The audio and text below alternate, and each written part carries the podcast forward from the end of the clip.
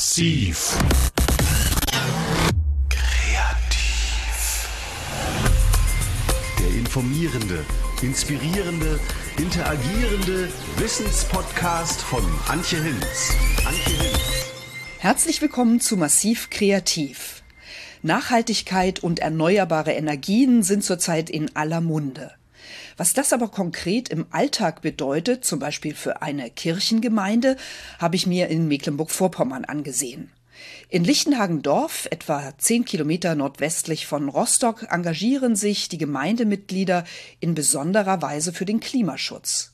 Ich habe mit Akteurinnen und Akteuren einige Interviews geführt und gemeinsam mit dem Kameramann Björn Kempke auch mehrere Filme produziert.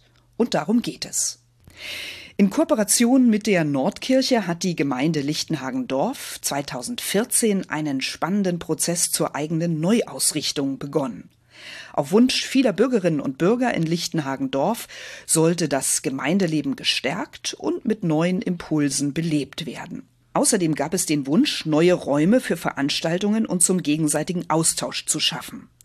Beste Voraussetzungen bot dafür die alte Pfarrscheune vor Ort. Sie sollte saniert und umgenutzt werden. Die Pfarrscheune entstand bereits im Jahr 1895. Sie ist inzwischen denkmalgeschützt und Teil eines Ensembles mit Kirche und Pfarrhaus innerhalb des historischen Dorfkerns von Lichtenhagendorf.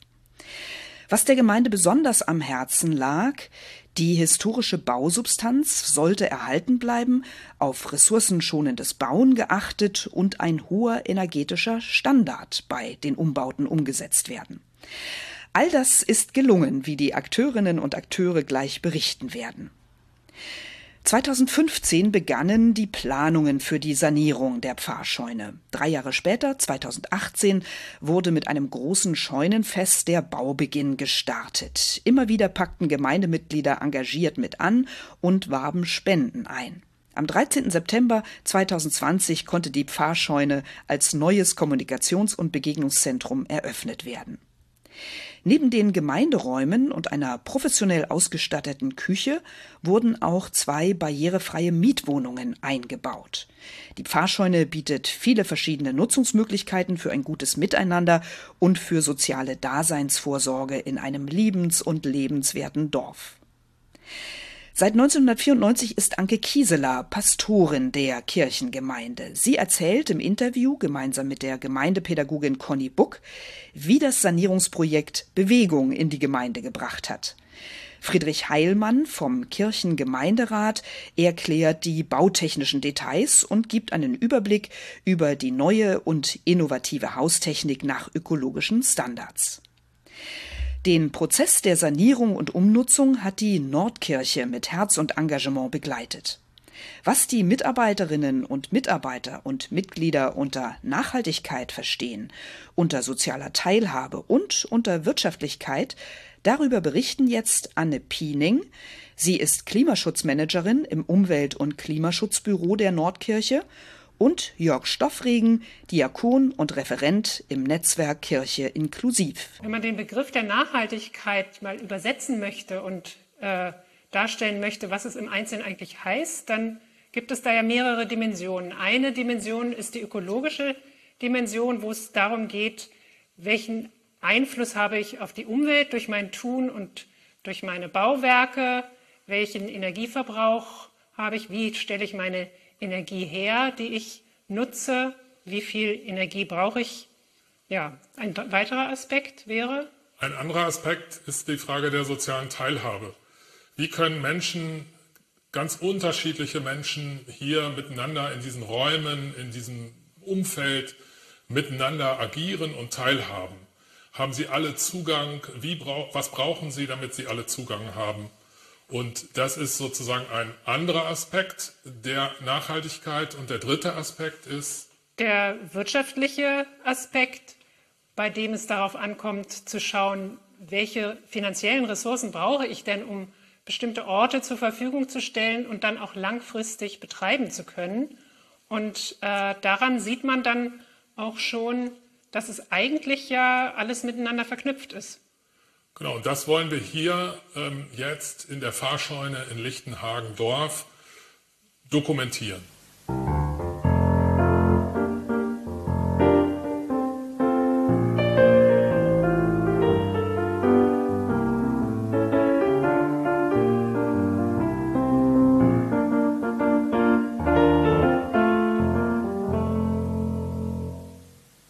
Fahrscheine hat in ihrem Entstehen, glaube ich, ganz viel bewegt, auch in den Köpfen. Und es ist äh, zu spüren gewesen, dass die Menschen merken, hier passiert etwas, hier wird etwas gebaut, wovon nicht nur die Kirchengemeinde alleine profitiert, sondern die Gemeinde als solche, als Ganze. Ein neutraler Ort ist hier wichtig, weil ich denke, dass es hier Menschen gibt, die der Kirche eher fernstehen und sozusagen wenig Kontakt mit Kirche bisher gehabt haben und die sich auch hm, von ihrer Gewohnheit her eher schwierig einem Kirchenraum nähern und äh, das für die nicht selbstverständlich ist, in einen Kirchenraum zu gehen. Und wenn ich die als Kirchengemeinde erreichen möchte und Leute hier vergemeinschaften möchte oder eine Plattform schaffen möchte, Begegnung und Engagement ermöglichen möchte, dann glaube ich, ist so ein Ort, der erstmal nicht sozusagen sakral belegt ist, ähm, ein hilfreicher Ort für alle. Und da sollten wir als Kirche auch ein Stück darauf achten, äh, dass wir auch solche Orte zur Verfügung stellen, weil da haben wir Potenzial. Ich denke, unsere Gemeinde kann schon was damit anfangen mit dem Begriff Nachhaltigkeit. Das passiert in, in vielerlei äh, Zusammenhängen, dass wir darüber nachdenken, wie wir das hier bei uns auch leben können. Aber es ist hier auch ein Prozess gewesen, das muss ich sagen. Ich glaube, es braucht immer Leute, die so ein bisschen äh, auf äh, Dinge hinweisen und ihren Finger darauf halten und sagen, das wäre wichtig, darüber nachzudenken. Und das ist hier auch passiert tatsächlich. Und es geht um Bewegen in vielerlei Hinsicht. Ähm, und es geht auch darum, Bewegungsfähigkeit durch Barrierefreiheit zu erhalten bzw. sicherzustellen. Das kann auch meine Bewegungsfähigkeit im Hinblick auf Hören sein, auf Sehen sein. Das kann meine Bewegungsfähigkeit im, im Sinne von Mobilität sein. Für mich gibt es an der Stelle immer so ein, so Dreiklang, der heißt hinkommen, reinkommen und klarkommen. Das heißt, wie komme ich eigentlich zur Fahrscheune, wenn ich in der Nachbarschaft wohne. Das heißt, wie komme ich in die Fahrscheune rein durch die Tür? Und wie komme ich in einer Veranstaltung klar? Kann ich alles verstehen? Kann ich alles hören? Kann ich alles sehen? Und so ähm, ja, geht es um Bewegen. Es geht auch um Bewegen im Prozess des Herstellens der Barrierefreiheit, dass ich verschiedene Perspektiven einnehme. Hier sehen wir einen Leitstreifen. Dieser Leitstreifen soll vom Eingang her alle Räume erschließen und eine Hilfe sein für Menschen, die beeinträchtigt sind und so äh, den Weg einfach besser finden sollen. Auf dieser Treppe sind zwei Geländerhöhen installiert, einmal 65 Zentimeter hoch und einmal 85 Zentimeter hoch. Das ist für die Menschen, die ein niedriges Geländer brauchen, bei uns jetzt hier vor allen Dingen Kinder, aber wahrscheinlich auch andere Menschen, die nicht so hoch greifen können, wie Standardgeländer sind. Die Griffhöhe an den Fenstern in diesem Haus orientiert sich an der Sitzhöhe eines Rollstuhlfahrers und hat von daher eine andere Normhöhe. Wir haben beim Lichtkonzept von Anfang an auf eine komplette LED-Ausstattung gesetzt. Alle Lampen, alle Leuchtquellen, Lichtquellen in der Scheune sind LED-Lampen. Die sind in den äh, Räumen im Saal und in den Gruppenräumen dimmbar, sodass wir eine hohe Lichtstärke installiert haben, damit auch Leute, die etwas sehbehindert sind, äh, trotzdem genug Licht haben. Wenn es aber zu hell ist, dann kann man das ganz leicht am Schalter runterdimmen. Auch die Perspektive des Hörens. Damit verbunden ist die Frage der Akustik. Und damit verbunden ist auch die technische Ausstattung des Raumes, wie zum Beispiel eine Induktionsschleife. Hier im Saal befindet sich eine solche Induktionsschleife. Diese Induktionsschleife äh, macht es möglich, dass Menschen mit Hörgerät relativ einfach, wenn das Hörgerät passt, darauf eingestellt, sich einstellen können, hier ähm, über das Hörgerät zu hören, akustisch. Oder hier im Saal ist es so, dass die Menschen, die kein Hörgerät haben, aber nicht so gut hören, hier so einen Kopfhörer bekommen können, mit dem sie dann auch über die Induktionsschleife hören können. Das ist ja auch sozusagen Bewegung im Kopf, ähm, also sich in Bewegung setzen, aus verschiedenen Perspektiven etwas angucken.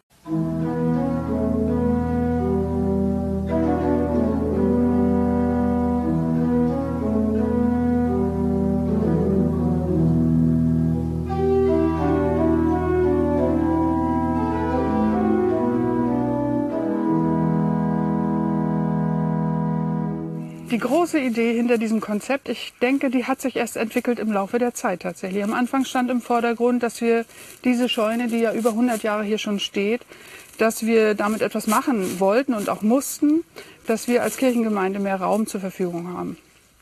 Und wir haben im Laufe der Bauarbeiten oder auch schon vorher gemerkt, welche Kreise das zieht und wie viel Interesse eigentlich bei anderen Leuten auch besteht für dieses Projekt und da mitzumachen und das mitzuverfolgen. Und Herr Stoffregen, der uns begleitet seit 2014 im Kirchengemeinderat, hat sich alles mal bei uns ganz genau angeguckt. Und dann war mir eben dieses Ensemble aufgefallen, auch mit diesem Fahrgarten, mit den Obstbäumen und so weiter. Und dann habe ich dieses Ensemble mit diesem Ambiente hier schon als äh, sozusagen Schatz wahrgenommen. Und dann kam die Frage, was würden Sie denn mit diesem Ensemble machen? Und dann habe ich gesagt, na ja, für den Anfang erstmal so ein Sommercafé im Garten, unter den Bäumen, als Treffpunkt für ganz verschiedene Menschen. Und das haben drei Leute gehört und dann haben wir gedacht, das wär's. Herr Stoffring hat noch gesagt, was ganz wichtig ist, man soll immer andere Leute mit dazu nehmen. Also nicht, dass diese drei Leute, sondern noch andere mit ins Boot holen. Das haben wir dann gemacht und jedes Jahr von 2014 ist es gewachsen. Immer mehr Leute machen bei unserem Sommercafé ehrenamtlich mit. Und haben damit sozusagen einen Erfolg erzielt, von dem keiner geglaubt hätte vorher. Und da hat sich ereignet, dass, wie gesagt, hier ein Ort kreiert wird, temporär, also zeitlich begrenzt, wo ganz unterschiedliche Menschen zusammenkommen können. Leute aus dem Dorf, Touristen, Leute mit dem Fahrrad, Leute, die zu Fuß kommen, Leute, die mit dem Rollstuhl kommen und alle. Die konnten sich oder können sich hier im Fahrgarten dann treffen. Und so hat sich sozusagen so ein Vielfaltsort ähm, ereignet. Zwischen 150 und 200 Leute kommen an einem Donnerstagnachmittag und die wollen leckeren Kuchen essen und der wird selbst gebacken. Bis jetzt war es immer so zu Hause, aber wir haben zum Beispiel die Möglichkeit, wir könnten jetzt auch hier in der Scheune, wir haben unten eine ganz tolle Küche und wir haben auch oben eine Küche, wir könnten auch hier vor Ort backen. Also unserer Kirchengemeinde wollten wir diese Spenden, die, das sind ja Spenden für Kaffee und Kuchen, zugutekommen lassen. In den ersten zwei Jahren war es eine Unterstützung für die Glocken. Wir hatten ja das Projekt nochmal neue Glocken, drei neue Glocken für unsere Kirche.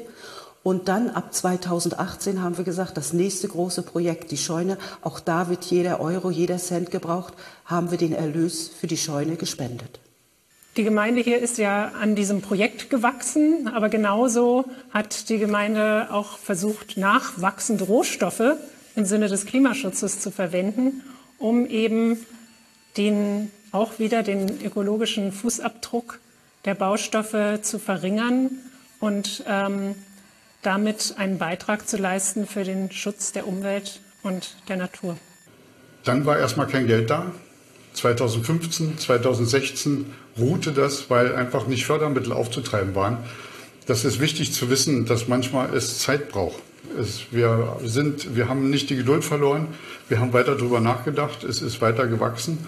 Und 2017 im Frühjahr kam auf einmal Licht am Ende des Fördertunnels, sodass wir dann erste Fördergelder hatten. Und da haben wir gesagt, jetzt, jetzt machen wir es.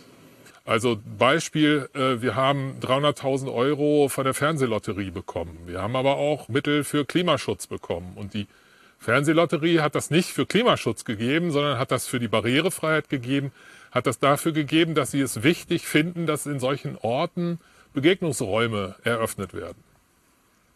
Und lange bevor wir anfingen zu bauen, kam aber das Energiekonzept mit rein, also rechtzeitig, sodass wir richtig planen konnten. Wir haben ein Energiekonzept erstellen lassen von einem Energetiker auf der Basis des KfW 55 Hauses, sodass wir im Sinne eines Niedrigenergiehauses daherkommen. Und das ist nicht ganz nach dem Konzept gelungen, weil ein denkmalgeschütztes Haus Grenzen hat, was man umsetzen kann. Trotzdem sind wir in dem Bereich sehr, sehr gut gelandet und kommen mit einem sehr, sehr geringen Energieverbrauch aus. Also eine Herausforderung ist, ist es oft, die, ähm, die genötige Dämmstärke zu erreichen. Und das ist natürlich in so einem großen Raum wie dieser Scheune leichter möglich, weil sowieso viel Innenfläche als Verkehrsfläche, Nutzfläche zur Verfügung steht. Und dann ist dieser ja, jeweils, weiß ich, 30, 40 Zentimeter Fläche ist das schon von der Wand her betrachtet, ähm, schneller mal herzugeben als in einem kleineren, vielleicht als Pastorat genutzten Gebäude, wo die Räume sowieso schon nicht so groß sind. Wir haben ein Haus im Haus gebaut.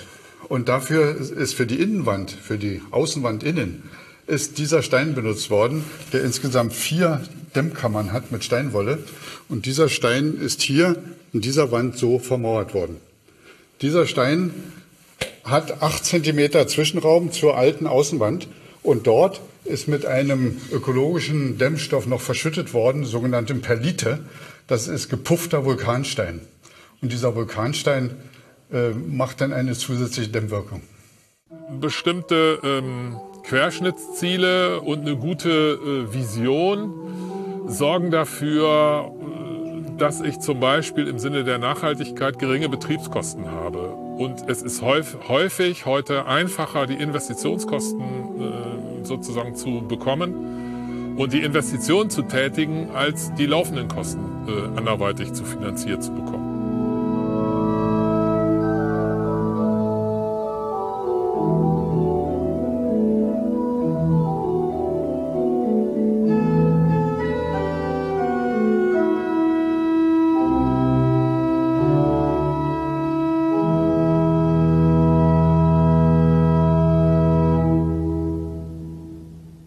Wandel sind wir das ganze Leben konfrontiert. Und ähm, also der einzelne Mensch wandelt sich im Laufe seines Lebens. Mein Haar wird von, von rot zu weiß irgendwann im Laufe meines Lebens. Und auch eine Kirchengemeinde, eine Gesellschaft ist mit Wandel konfrontiert. Und man kann entweder diesen Wandel ähm, über sich ergehen lassen und vielleicht erschreckt betrachten. Oder man kann gestaltend wirken und sagen, ich mache mir diesen Wandel zunutze. Diese Pfarrscheune gehört ja zum Ensemble. Und es ist die Kirche, es ist die Scheune, es ist das Pfarrhaus. Und diese Scheune ist ja viele, ja, ist eben über 100 Jahre alt, wurde viele Jahrzehnte nur als Lagerraum benutzt und es waren drei Wohnungen drin. Und wir haben nachher eben festgestellt, wir müssen hier was machen vor Ort. Und äh, der Kirchengemeinderat hier vom Dorf, der hat sich da schon längere Zeit Gedanken drum gemacht, was wir mit dieser Scheune anfangen können. Und Nachhaltigkeit ist seit einigen Jahren Thema für uns. Es wird immer mehr. Ganz wichtig, glaube ich, ist immer erstmal das Bewusstsein. Also es muss im Kopf Klick machen, damit wir es umsetzen können. Und das haben wir Stück für Stück. Das Thema Nachhaltigkeit äh, in seiner Vielfalt sozusagen, also den Aspekt der Ökologie, aber auch des Sozialen und das bedeutet dann auch wieder was Ökonomisches. Ähm, da, das hat sozusagen für, für die Scheune den Effekt, dass man auch durch die Nutzung von verschiedenen damit ein anderes, ähm, eine andere Tragfähigkeit im Betrieb hinkriegt. Der Wandel der Scheune, äußerlich und innerlich, ähm, durch den Umbau, durch den Einbau von einer ziemlich modernen ähm, Raumstruktur, die wir jetzt hier geschafft haben, zieht auch ein Wandel im Gebrauch nach sich, wobei ich nicht weiß, was zuerst da war. Ob das Konzept zuerst da war, das Energiekonzept auch, das Nutzungskonzept. Ich glaube, das Nutzungskonzept war zuerst da und die Energiefrage lässt sich in einem solchen Nutzungskonzept ziemlich leicht unterbringen. Für uns war es ganz wichtig am Anfang des Sommercafés, dass wir fair gehandelten Kaffee nutzen. Das hat sich auch noch mal im Laufe der Jahre ein bisschen geändert. Wir haben zuerst einfach so eingekauft, fair gehandelten. Jetzt, wir haben selber bei uns in der Kirchengemeinde einen Weltladen. Da beziehen wir diesen Kaffee her. Tee eben auch, Zucker. Dann haben wir äh, zum Anfang Kaffeesahne in so einen Platz, solche kleinen abgepackten genommen. Hatten dann mal so eine Beratung gehabt, gerade über Nachhaltigkeit. Seitdem nehmen wir Milch und Kaffeesahne in Flaschen. Also es ist ein Prozess. Also wir sind offen dafür, wir müssen darüber sprechen und im Team muss es, also wir müssen auch äh, dieses Bewusstsein muss im Team da sein. Die Nordkirche mit ihren knapp 1000 Kirchengemeinden hat sich ja 2015 das Klimaschutzziel gesetzt, bis 2050 klimaneutral zu werden. Um das zu erreichen, müssen diese vielen, vielen Gebäude, die ja auch großenteils einen alten Baubestand haben, historische Gebäude sind, Effizienz gemacht werden, also auf einen äh, Dämmstandard gebracht werden, der es erlaubt, moderne Heiztechniken einzusetzen. Wir haben ja ein Haus im Haus gebaut und die Außenmauern sind komplett erhalten geblieben. Der Denkmalschutz war mit uns sehr kulant und hat dies und jenes erlaubt, aber wir wollten selber, dass es so bleibt. Wir haben die alten Tore draußen drin gelassen, rekonstruiert, sodass wir hoffen, dass sie eine Weile halten. Und drinnen ist das gesamte tragende Gebälk erhalten geblieben. Im Saal und setzt sich hoch durch die Oberetage bis unter das Dach, sodass die Statik über die alte Statik verwirklicht werden konnte. Wir haben ein paar neue Balken eingezogen, damit die Traglasten stimmen, aber das alte ist so geblieben. Wir konnten die Stützen im Saal anschuhen und dieses Anschuhen ist sehr eindrucksvoll geschehen, weil das alte Holz wir dunkel, das war dunkel und das neue haben wir mit Absicht hell gelassen, damit man das so schön sieht. Die neuen Balken im, in der Decke der Scheune sind auch gut von den alten zu unterscheiden, so dass äh, wir das äh, sehr, sehr genau äh, nachvollziehen können. Also auch Leute, die das alles nicht wissen, können das, können das sehen. Ein Kennzeichen von nachhaltigem Bauen ist, dass man versucht, die Baustoffe, die vorhanden sind, erstens weiterzuverwenden und zweitens äh, Baustoffe zu verwenden, die keinen großen ökologischen Fußabdruck haben also die möglichst ähm, aus der Region sind, aus natürlichen Baustoffen, nicht aus chemischen Prozessen. In vielerlei Hinsicht hat sich etwas verändert. Also zum einen, was die Kirchengemeinde betrifft, ist es so, dass wir jetzt über viel mehr Raum verfügen. Wir hatten ja früher nur einen einzigen Gemeinderaum im Pfarrhaus, der über drei Treppen zu erreichen war. Und wir haben jetzt hier ein Platzangebot, davon hätten wir vor einigen Jahren noch nicht zu träumen gewagt. Das ist das eine. Und das ist natürlich besonders schön, dass das barrierefrei ist, dass also auch unsere alten Menschen unten sein können in der Pfarrscheune, aber eben auch in die oberen Räumlichkeiten ohne Probleme kommen können. Und die andere Veränderung betrifft natürlich uns als Gemeinde, als kommunale Gemeinde. Diese Scheune bietet als einziger Raum im Ort die Möglichkeit der Barrierefreiheit. Also das bietet für viele Menschen hier einen Ort, wo man zusammenkommen kann. Und das hoffen wir eben auch, dass das dann demnächst passieren wird.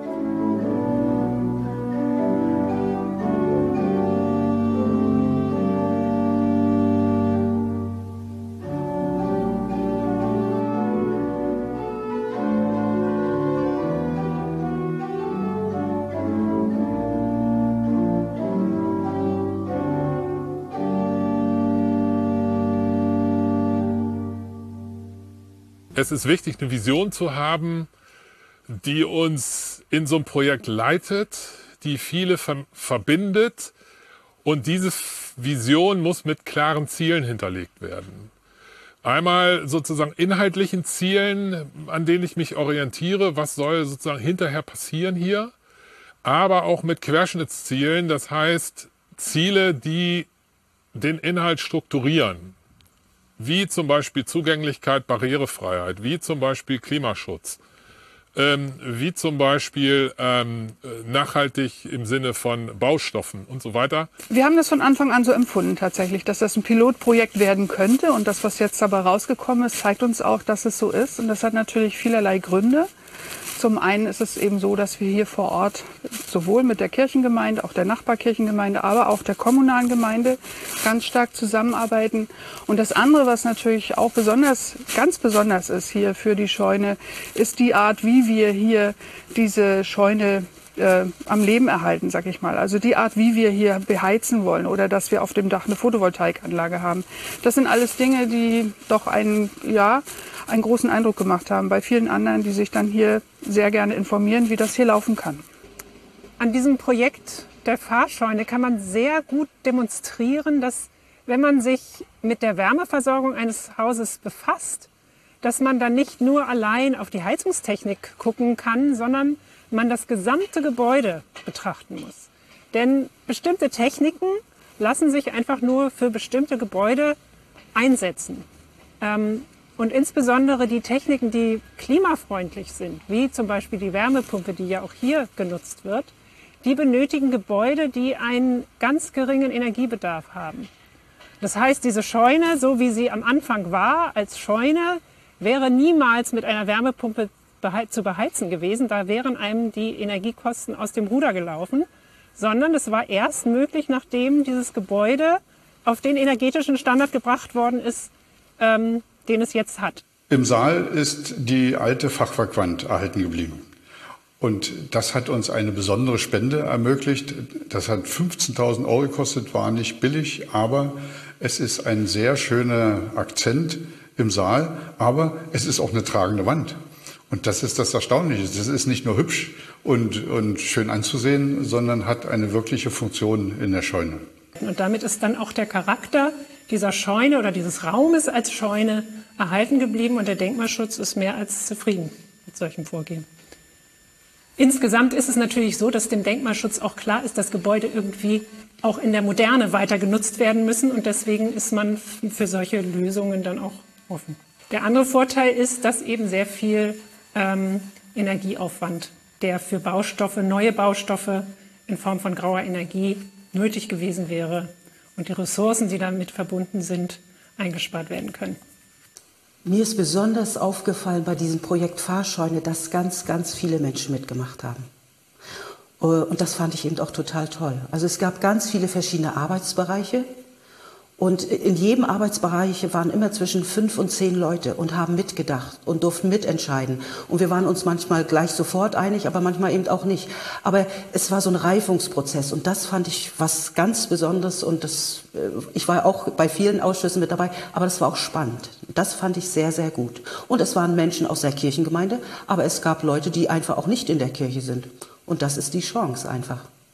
Also es ist so, dass wir mit unserer Grundschule, die hier gegenüber von der Kirche ist, gesprochen haben und die von Anfang an übrigens gesprochen haben, die Kinder auch äh, sich beteiligt haben mit einem Spendenlauf. Und das Geld haben sie dann hier für die Scheune gespendet, 2222 Euro.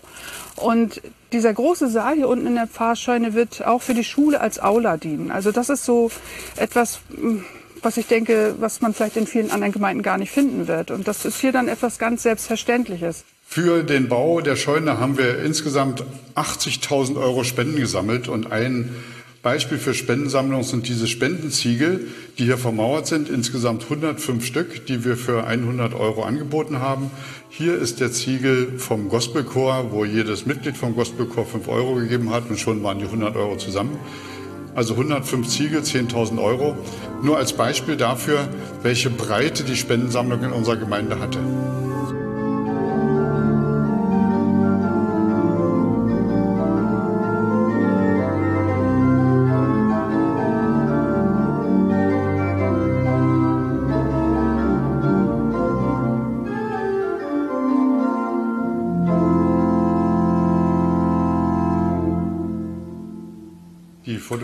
Photovoltaikanlage äh, schickt den Strom zum größten Teil erstmal in den Akku, aber auch in den momentanen Verbrauch in der Scheune. Und das, wenn dann noch was übrig bleibt, vor allen Dingen im Sommer, dann wird das in diesen Speicher noch über eine Elektroheizpatrone eingespeist, sodass der gesamte Strom, der vom Dach kommt, bei uns im Haus bleibt. Und steht somit dann nicht nur am Tage, wenn die Sonne scheint, zur Verfügung, sondern auch abends und in den Nachtstunden. Und weitere Überschüsse können dann im Stromnetz auch an Nachbarn weitergegeben werden. Und damit senken wir unsere Betriebskosten erheblich, weil wir äh, in Größenordnung 10.000 Kilowattstunden im Jahr selber haben, die uns nichts kosten und die wir fast 100 Prozent im Haus selber benutzen können und davon natürlich auch die Wärmepumpe betreiben. Und das deckt sich ungefähr eins zu eins mit dem, was die Wärmepumpe braucht, nämlich 10.000 Kilowattstunden im Jahr, um die nötige Wärme bereitzustellen. Und alles das wird gesteuert von einem wunderschönen kleinen Energiemanager, der sich im Zählerschrank befindet und alles diese Sachen steuert. Auch den überschüssigen Strom in die Heizpatrone im Wärmespeicher, im Pufferspeicher der äh, Wärmepumpe mit rüberbringt, sodass wir wirklich als Inselanlage arbeiten, sodass aller Strom im Haus bleiben kann. Bei der Wärmeversorgung eines Hauses gibt es drei Ebenen, die zu betrachten sind. Einmal, wie viel Wärme brauche ich, um mein Haus warm zu kriegen. Das hängt ab von der Gestalt der Hülle. Dann, welche Wärmequelle nutze ich? Das ist hier Erdwärme und Solarenergie. Und drittens, wie verteile ich die Wärme im Haus? Und das ist immer mit viel Bewegung ver verbunden. Über viele Rohre wird die Wärme ähm, über den Träger Wasser, das Medium Wasser, im Haus verteilt. In diesem Haus ist es die Fußbodenheizung. Ähm, es gibt natürlich auch die konventionellen Heizkörper, die man mit Thermostaten an- und ausschaltet. Und das erfordert auch einen gewissen Aufwand an Energie, das Wasser zu bewegen. Und deswegen ist das eine lange unerkannte Quelle von Energie, die man sparen kann. Ähm, bis zu 10 Prozent der Energie kann gespart werden, wenn man diese Form der Bewegung effizient betreibt. Und dazu ist es notwendig, dass man zum einen eine effiziente Pumpe benutzt, die an den eigentlichen Bedarf, äh, Wärmebedarf, der nun gerade verteilt werden muss, sich anpassen kann. Also geregelte Pumpen, Hocheffizienzpumpen. Das andere ist, ähm, wie, wird, ähm, wie sind die Rohre gestaltet, durch die das Wasser läuft? Sind sie gedämmt oder nicht gedämmt? Denn an jeder ungedämmten Stelle ähm, entstehen Energielecks, die äh, beträchtliche Summen annehmen können. Und ähm, das sind dann kleine Maßnahmen zu kleinem Geld, die man ergreifen kann und dann schnell sehr viel Geld sparen kann. Eine Fußbodenheizung hat ja 28, 30 Grad Vorlauftemperatur. Und damit können wir mit einer Niedrigtemperaturheizung zurechtkommen. Und das ist die Wärmepumpe, die hier neben mir steht. Diese Wärmepumpe speist sich aus Erdwärme. Die Erdwärme ist aber nur 8 Grad. Und aus diesen 8 Grad werden 4 Grad rausgepumpt und das Wasser wird mit 4 Grad wieder runtergeschickt, erwärmt sich auf 8 Grad und diese Wärme geht von der Wärmepumpe in diesen Speicher und kann dann fürs Heizen und fürs warme Wasser benutzt werden. Die Wärmepumpe mit Erdwärme arbeitet im Durchschnitt mit einem Faktor von 4,5. Das heißt, aus einer Kilowattstunde Strom können 4,5 Kilowattstunden Wärmeenergie im Haus bereitgestellt werden. Und die Wärmepumpe kann maximal bis 45 Grad hochheizen, das Wasser. Also soweit kann das hochgepumpt werden, wie man so sagt. Und das reicht allemal aus, um eine Fußbodenheizung zu versorgen. Graue Energie ist die Energie, die notwendig ist, um einen Stoff erstmal erstens zu herzustellen und auch zu transportieren.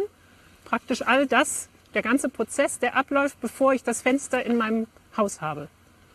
Und auch die Energie, die notwendig ist, um das Fenster dann am Ende der Lebensdauer, Nutzungsdauer wieder zu entsorgen und abzutransportieren, zu vernichten, vielleicht umzunutzen die graue Energie, die äh, in einem Haus steckt, verschlechtert natürlich dann auch immer die Energiebilanz eines Hauses. Und das wurde versucht, hier in diesem Haus möglichst zu vermeiden, indem man eben alles, was an Baustoffen noch verwendet werden konnte, weiterverwendet hat. Man sieht das an den Balkenköpfen, da sind einige erneuert worden und die sind hellerer Farbe, einige sind dunkel, das sind die alten, die weiterverwendet werden konnten.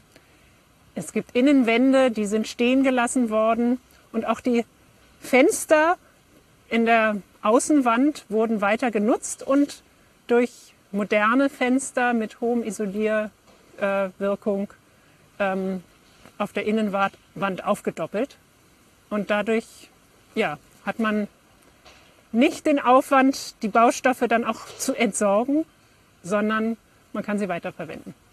In Ergänzung zum Artenschutz, der hier durch diese Nistkästen, die an der Scheune angebracht sind, vorbildlich äh, betrieben wird, sind auch die ähm, Außenleuchten auf den Artenschutz ausgerichtet, indem nämlich spezielles LED-Licht genutzt wird, was bestimmte Strahlungen ähm, erzeugt, die von Insekten nicht wahrgenommen werden und deshalb diese auch nicht anzieht und sie sich an dem Licht nicht verbrennen oder verirren und verwirren und so also ein Beitrag geleistet wird, auch die Insektenwelt zu schützen und äh, damit dem Artenschutz gedient wird.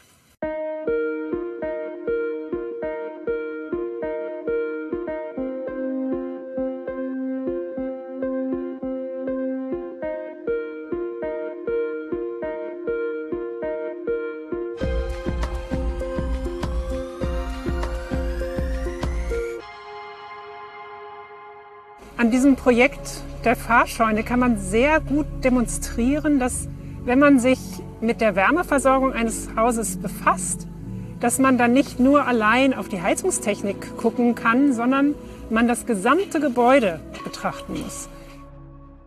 Ein Kennzeichen von nachhaltigem Bauen ist, dass man versucht, die Baustoffe, die vorhanden sind, erstens weiter zu verwenden und zweitens äh, Baustoffe zu verwenden, die keinen großen ökologischen Fußabdruck haben. Und drinnen ist das gesamte tragende Gebälk erhalten geblieben. Im Saal und setzt sich hoch durch die Oberetage bis unter das Dach, sodass die Statik über die alte Statik verwirklicht werden konnte. Wir haben ein paar neue Balken eingezogen, damit die Traglasten stimmen, aber das alte ist so geblieben. Wir konnten die Stützen im Saal anschuhen und dieses Anschuhen ist sehr eindrucksvoll geschehen, weil das alte Holz wir dunkel, das war dunkel und das neue haben wir mit Absicht hell gelassen, damit man das so schön sieht. Und damit ist dann auch der Charakter dieser Scheune oder dieses Raumes als Scheune erhalten geblieben und der Denkmalschutz ist mehr als zufrieden. Wir haben ein Haus im Haus gebaut. Und dafür ist für die Innenwand dieser Stein benutzt worden, der insgesamt vier Dämmkammern hat mit Steinwolle. Und dieser Stein ist hier in dieser Wand so vermauert worden. Die Region um Rostock, in der wir ja hier sind, ähm, gehört mit zu den sonnenreichsten Gegenden nach Hiddensee. Und wir haben auf die Scheune eine sogenannte Photovoltaikanlage gesetzt, die als Inselanlage arbeitet. Und das Inseldasein äußert sich darin, dass wir zwei große Speicher haben, die zusammen 18 Kilowattstunden Strom speichern können, was normalerweise von Sonnenuntergang bis Sonnenaufgang dicke reicht, um die Scheune mit Strom zu versorgen, selbst wenn eine Veranstaltung abends stattfindet, wo viel Strom verbraucht wird. Und insbesondere die Techniken, die klimafreundlich sind, wie zum Beispiel die Wärmepumpe, die ja auch hier genutzt wird, die benötigen Gebäude, die einen ganz geringen Energiebedarf haben. Das heißt, diese Scheune, so wie sie am Anfang war, als wäre niemals mit einer Wärmepumpe zu beheizen gewesen, da wären einem die Energiekosten aus dem Ruder gelaufen sondern es war erst möglich, nachdem dieses Gebäude auf den energetischen Standard gebracht worden ist, ähm, den es jetzt hat. Es verbinden sich hier in der Fahrscheune äh, ganz verschiedene Themen. Das eine Thema ist natürlich das Thema Ökologie und äh, nachhaltiges Wirtschaften. Ähm, das andere Thema sehe ich, ist das Thema äh, der Zugänglichkeit, der Barrierefreiheit, der Nutzungsmöglichkeiten für ganz unterschiedliche Menschen egal ob ich äh, groß bin, klein bin, äh, im Rollstuhl sitze, mit dem Rollator unterwegs bin oder wie auch immer, ich habe eine Möglichkeit, mich hier mit anderen zu treffen. Ich habe eine Möglichkeit, hier zu wohnen und äh, sozusagen Begegnung zu haben. Das ist hier sozusagen die andere Schiene, auf der das getroffen wird. Und das Dritte, was ich auch dabei nochmal ganz wichtig finde, dass hier Räume eröffnet sind, wo Menschen sich miteinander, füreinander engagieren können.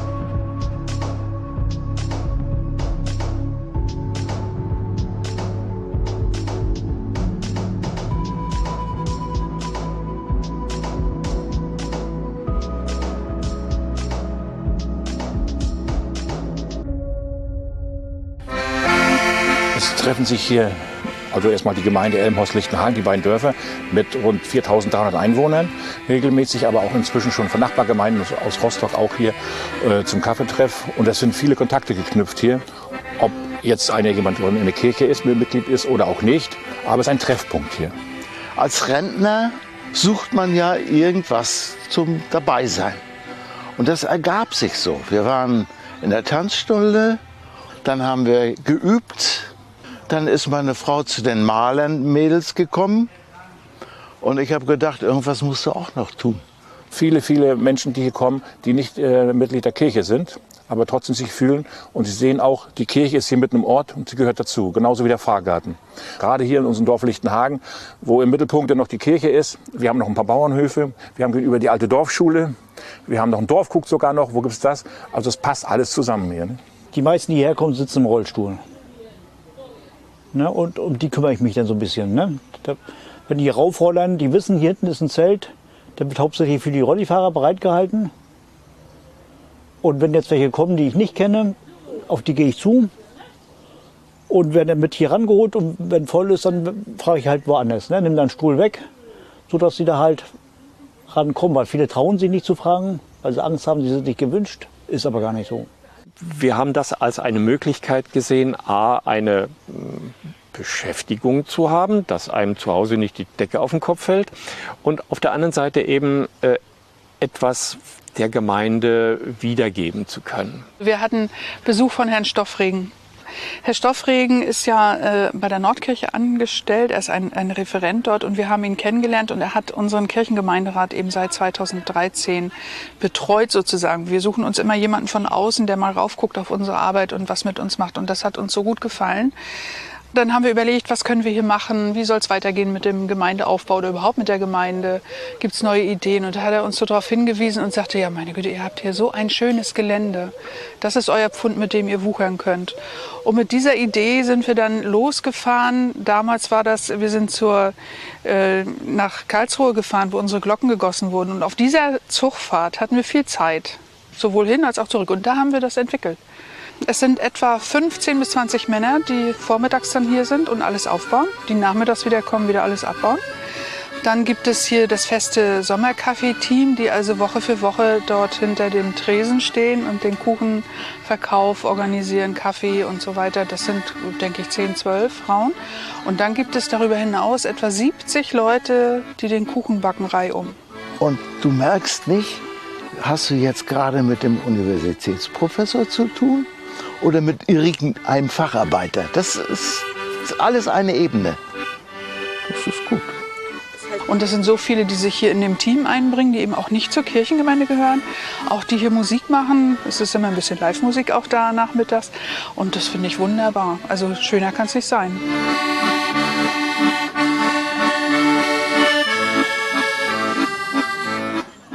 Das ist so eine hervorragende Veranstaltung. Und äh, insbesondere der Kirchgemeinde Lichtenhagen und allen Helfern hier äh, muss man großen Dank spenden, die das über Jahre bereits hier so veranstalten.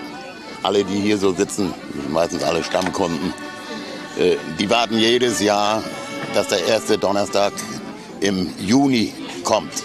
Ja, einmal Lichtenhagendorf hier und ich aus Elmhorst.